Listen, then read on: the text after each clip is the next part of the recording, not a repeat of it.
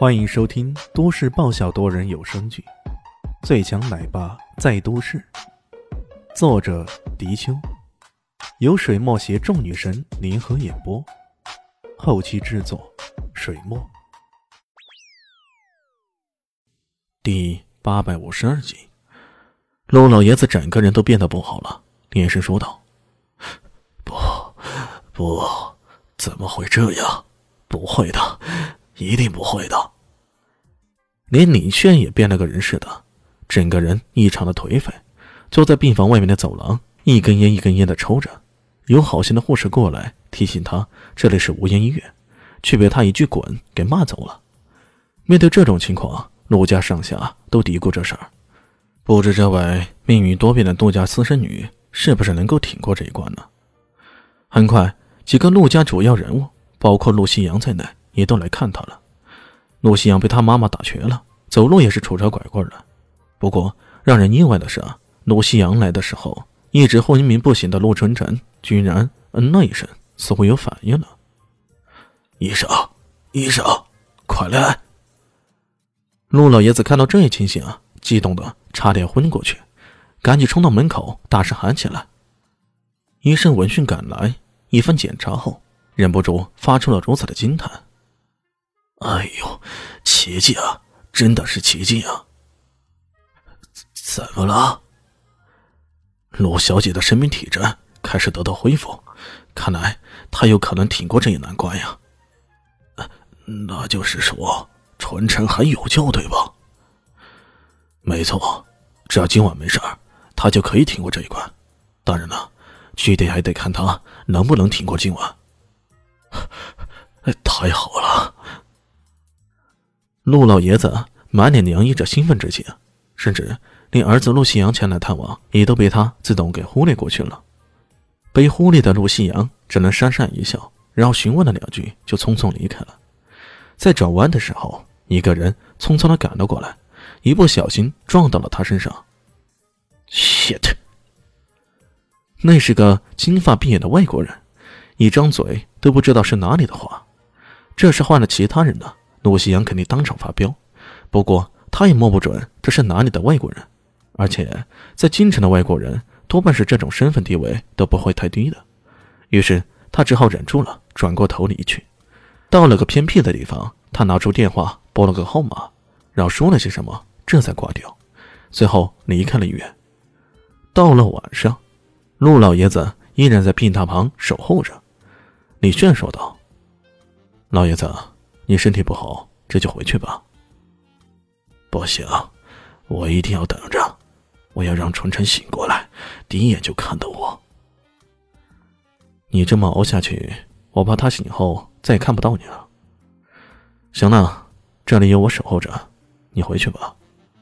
说着，不客气的送他出去了。本来门外有陆老爷子的保镖的，不过李迅还要执意送他，于是。病房里暂时出现了空缺。过了一会儿，一个推着小推车、穿着护士服的瘦小女子开了门走了进来，将小推车停好后，掏出了一支针，便要往陆纯纯的药瓶里注射什么。身后突然传来一个男人低喝声：“别动，一动我毙了你！”腰后硬硬的显示顶着一支枪呢。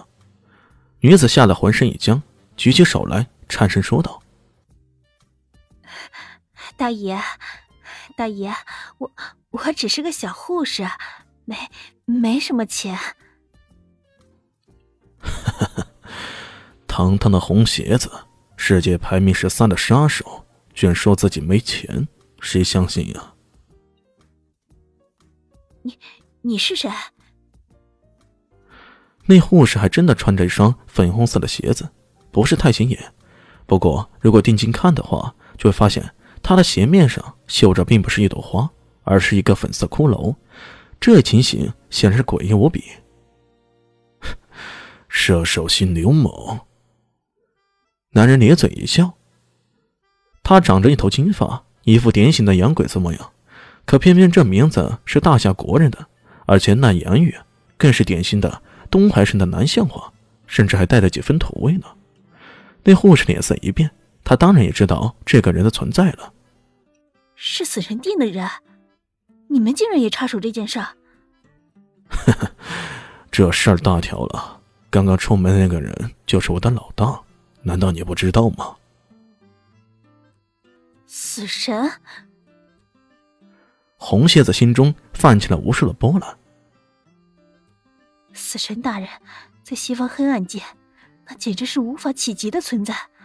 可万万没想到的是，自己居然在这种地方跟他相遇。不行，千万不能落到死神的手中。他这么想着，突然脚一蹬，往旁边就是一个侧翻。人在侧翻的时候，手一扬，就将那只针当做暗器给发射出去了。砰！刘梦丝毫没有含糊，直接开枪。他的枪法贼准，一枪就命中了一只针。不过，等他想开第二枪的时候，那红蝎子已经一咕噜翻到那边的窗户上，准备翻窗逃跑了。这是换了别人呢，十几层楼的窗翻出去，那肯定是死亡告终。然而，对于这些来去自如的高手来说，翻出去就是逃出升天了。他真的翻了出去吗？不过，在下一刻。他整个人都飞了起来，然后重重一摔，像一条死鱼似的摔倒在地上。他想要挣扎起来，胸口却被一只脚给踩住了，随即一支枪顶住了他的脑袋。别动，一动我就爆了你的头！他不敢动了。从窗户处慢慢的爬出一个人，他直接坐在窗台上，啪嗒一声点燃一支香烟。我说：“谁派你来的？” 大家好，我是豆豆猫的耳朵。在剧中，我饰演的是萧灵溪的表妹唐艺贤。本集播讲完毕，感谢您的收听。感兴趣别忘了加个关注，我在下集等你哦。